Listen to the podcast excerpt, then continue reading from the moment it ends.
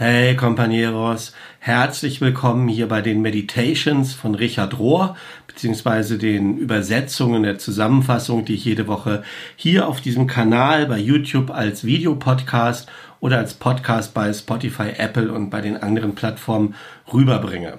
Wir befinden uns in der Woche vom 19. bis zum 26. nee, bis zum 25. April und die Meditations sind überschrieben in dieser Woche mit Teresa von Avila und Johannes vom Kreuz. Die Einleitung ist überschrieben mit Beten in unserer Zeit. Und Richard sagt, und ich lese hier mal ein bisschen mehr ab, damit ich das gut rüberbringen kann, er sagt, heute bin ich, wie viele andere von euch auch, schon seit vielen Wochen in Selbstisolation zu Hause. Und ehrlich gesagt, für mich fühlt sich das so ein bisschen an, wie als wenn ich in meiner kleinen Einsiedelei bin während der Fastenzeit obwohl jetzt natürlich meine Gebete rausgehen für die unzähligen Menschen, die an Covid-19 erkrankt sind oder die in Trauer sind, weil geliebte Menschen daran gestorben sind. Und mein Herz ist schwer für all die Arbeiter im Gesundheitswesen, für all die Ersthelfer und andere wichtige Arbeiten, die jeden Tag selber mit ihrem Leben und ihrer Gesundheit sich dem Risiko aussetzen. Ich mache mir auch Sorgen über die vielen Menschen, die jetzt finanziellen Risiken und Schwierigkeiten ausgesetzt sind und vor allen Dingen denen, die sowieso schon marginalisiert sind, die am Rand stehen, die ausgegrenzt sind, weil das durch das Virus jetzt noch viel schlimmer wird. Und diese Art zu beten lässt uns solidarisch werden mit dem Leid oder mit den Leidenden für all diese Helfer und Helferinnen. Und da meine ich nicht nur die Professionellen mit, sondern es schließt dich ein. Für diejenigen, die tun, was sie tun können, um den Bedürfnissen von geliebten und von leidenden Menschen zu begegnen. Also für all die biete ich heute einen Auszug aus einem Gebet an. Und dieses Gebet hat verfasst meine Freundin Mirabai Star und sie ist eine Übersetzerin der Arbeit von Teresa von Avila. Und das geht so. Du, Theresa, hast dein Leben in wunderschöner Balance gelebt zwischen aktivem Dienst und ruhiger Kontemplation. Lehre uns, nützlich zu sein in dieser in Schwierigkeit geratenen Welt. Und zur selben Zeit, dass wir eine frohe Nähe kultivieren mit dem Geliebten, der in unserem Inneren lebt. Und Richard sagt weiter, vor ein paar Jahren habe ich geschrieben, dass die Kirche all ihre Programme für ein Jahr runterfahren müsste und den Leuten einfach beibringen sollten, sollte, wie man betet. Und es scheint so, als hätten wir unfreiwillig gerade jetzt die Gelegenheit dazu, auch wenn ich hoffe, dass dieses Runterfahren nicht ein ganzes Jahr dauern wird. Aber es ist vielleicht eine Zeit, beten zu lernen. Und so möchte ich euch in den Meditationen von dieser Woche zwei große Gebetslehrer oder Lehrerinnen vorstellen. Teresa von Avila, die 1515 bis 1582 gelebt hat, und Johannes vom Kreuz, der 1542 bis 1591 gelebt hat. Und ich sage manchmal, dass Johannes und Teresa so eine Art Höhepunkt waren des non-dualen mystischen Bewusstseins im Spanien des 16. Jahrhunderts. Das hatte da so seinen Höhepunkt und danach ist all das in Europa verschwunden für fast 500 Jahre durch die protestantische Reformation, durch die Aufklärung, durch den Buchdruck. Aber beide, Theresa und Johannes, die haben ganz viel aufgeschrieben in ihrer Lebenszeit, in ihren Tagebüchern und sonstigen Aufzeichnungen und haben da ziemlich detailliert ihr Leben und ihre Erfahrung mit Gott geschildert und dargestellt, sodass wir heute wieder einen ganz guten Zugang dazu haben und das neu entdecken können. Zuerst zu Theresa. Mut in schwierigen Zeiten ist dieser Abschnitt überschrieben. Und Tessa Bilecki, das ist eine christliche Einsiedlerin, die in der Tradition der Wüstenmütter und Wüstenväter gelebt hat.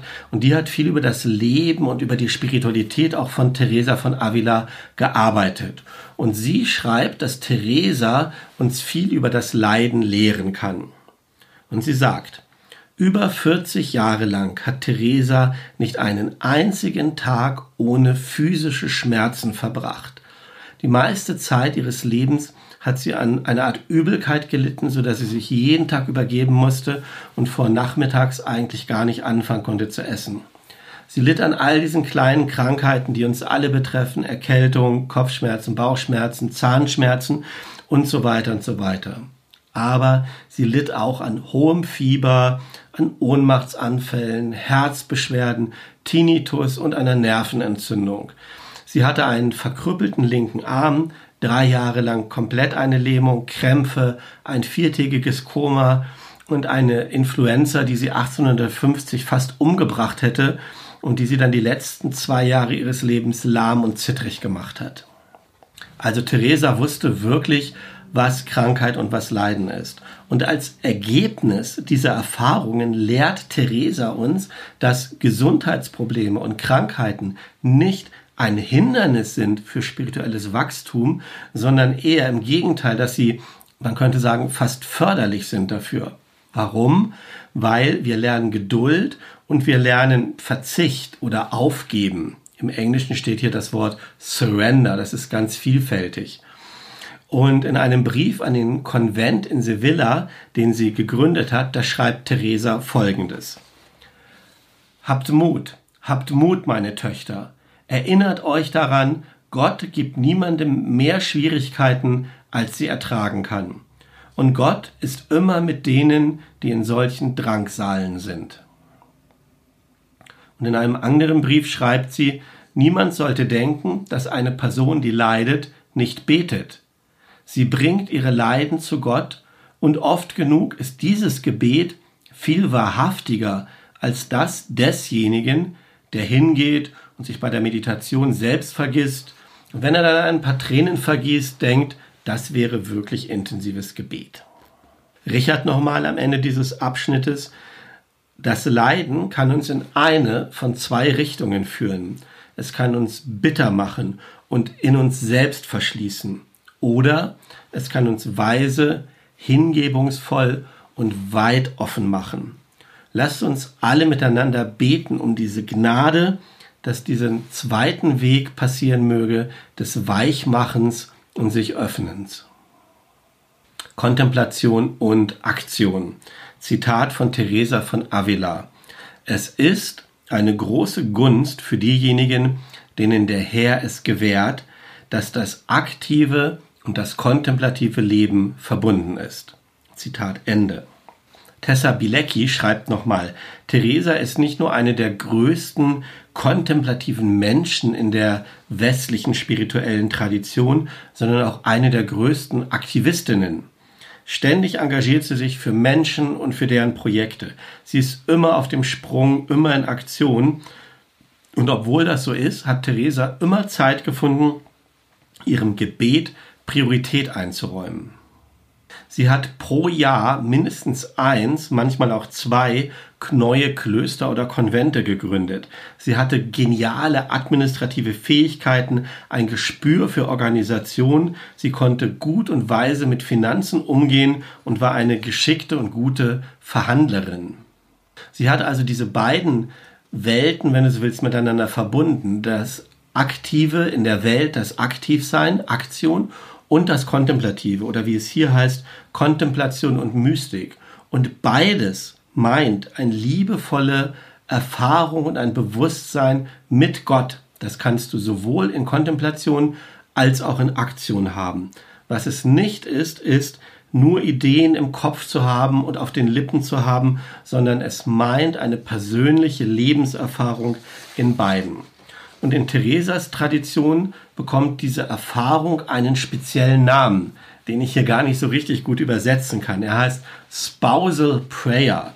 Spousal Prayer meint so etwas wie Gebet zwischen Eheleuten oder manchmal wird das auch Brautmystik genannt. Und Theresa benutzt so die verschiedenen Stadien in menschlichen, hier steht Brautwerbeprozess, also so in der Anbahnung einer Liebesbeziehung, wenn du so willst, ja, und um die verschiedenen Phasen des Gebets zu beschreiben. Und sie sagt, oh, am Anfang, da kommen die ersten Treffen, ähm, ein Treffen mit Gott, es werden Geschenke ausgetauscht, dann eventuell später kommt so ein Versprechen wie eine Verlobungszeit und am Ende heiraten wir. Und wahre Liebe vertieft sich dann und wächst mehr und mehr und mehr ein ganzes Leben lang.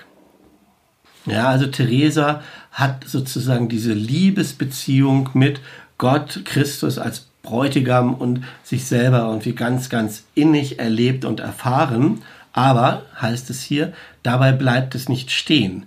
Eine andere Konsequenz des Gebetes ist noch viel herausfordernder. Also nicht nur das mystisch Verliebtsein, sondern der Dienst am nächsten. Sich selber hingeben und einen, einen erschöpfenden Dienst am anderen zu praktizieren. Auch das ist Ausdruck und Form des Gebetes. Das richtige Verhältnis zwischen diesen beiden, der Gottesliebe und der Nächstenliebe, das wird auch schon bei Jesus benannt und Theresa hat das eben in ihrem Leben umgesetzt. Der zweite Teil der wöchentlichen Meditations geht über Johannes vom Kreuz und er ist überschrieben mit Gebet in Gefangenschaft. 1567, als Theresa 52 Jahre alt war und tief involviert in ihren Versuchen, den Karmeliterorden, dem sie angehörte, zu reformieren, traf sie einen frisch ordinierten Priester, Johannes vom Kreuz. Der war damals erst 25 Jahre alt, ähm, aber Theresa hat ihn bewogen, ihrer Richtung zu folgen. Und Mirabel Star, die ich oben schon erwähnt habe, beschreibt eine Geschichte, die die Loyalität von Johannes vom Kreuz gegenüber dieser Reformationsmission von Theresa zeigt. Und sie schreibt, Johannes vom Kreuz war 29 Jahre alt und voller Liebe für Gott. Die große lebende heilige Teresa von Avila hat in diesem demütigen jungen Bruder eine reine Heiligkeit und eine Brillanz erkannt, eine spirituelle Brillanz und ihm einen wichtigen Part in, ihrem, in ihrer Konventreform gegeben. Dann eines Nachts, als Johannes 35 Jahre alt war, wurde er von Mainstream-Karmelitern, so nennt sie das hier, weggebracht und in Toledo ins Gefängnis gesteckt. Seine Zelle war ein kleines Klosett, das früher als Latrine gedient hat. Es war nicht genug Platz, um sich hinzulegen. Es war ein kleines Fenster ganz weit oben. Und ähm, zweimal am Tag haben die, in Anführungsstrichen, die Brüder, kann man sehen, was Brüder sich einander antun können, ihn rausgeholt und ihn draußen festgebunden, festgepflockt. Sag dich los von Theresa, befahlen sie ihm jedes Mal, wenn sie ihn angebunden hatten, und widerrufe diese sogenannte Reformation. Aber er hat den Traum, den Traum von Theresa, den kontemplativen Traum nicht verraten.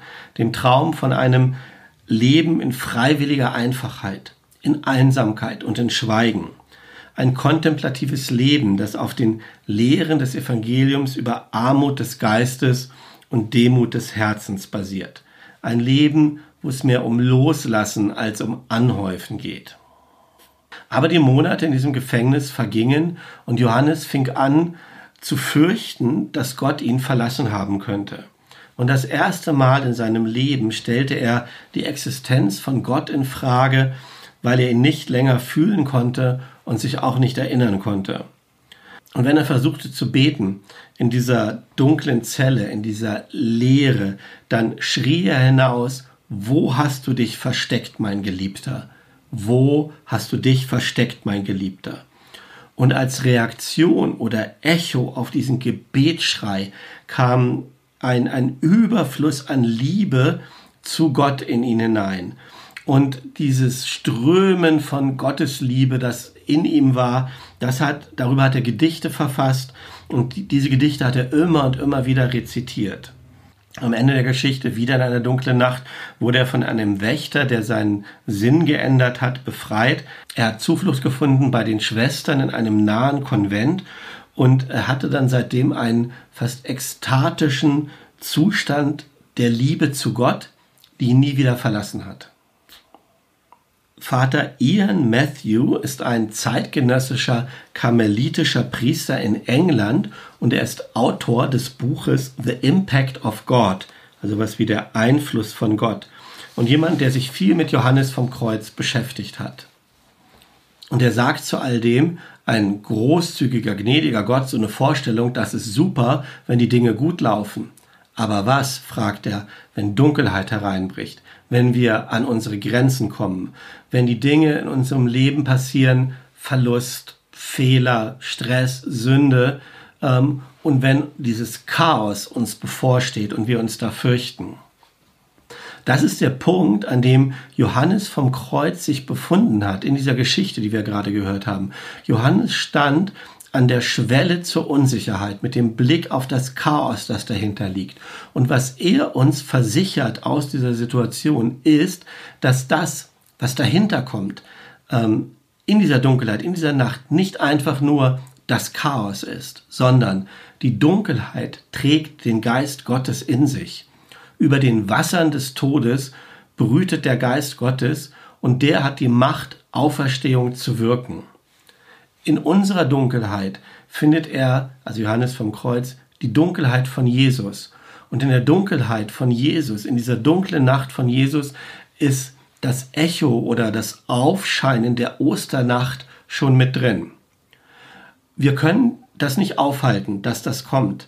Wir können auch nicht beschleunigen, dass wir da durchkommen. Es kommt einfach, diese lange dunkle Nacht, und lehrt uns jeden Tag 24 Stunden, dass wir nicht die komplette Kontrolle haben.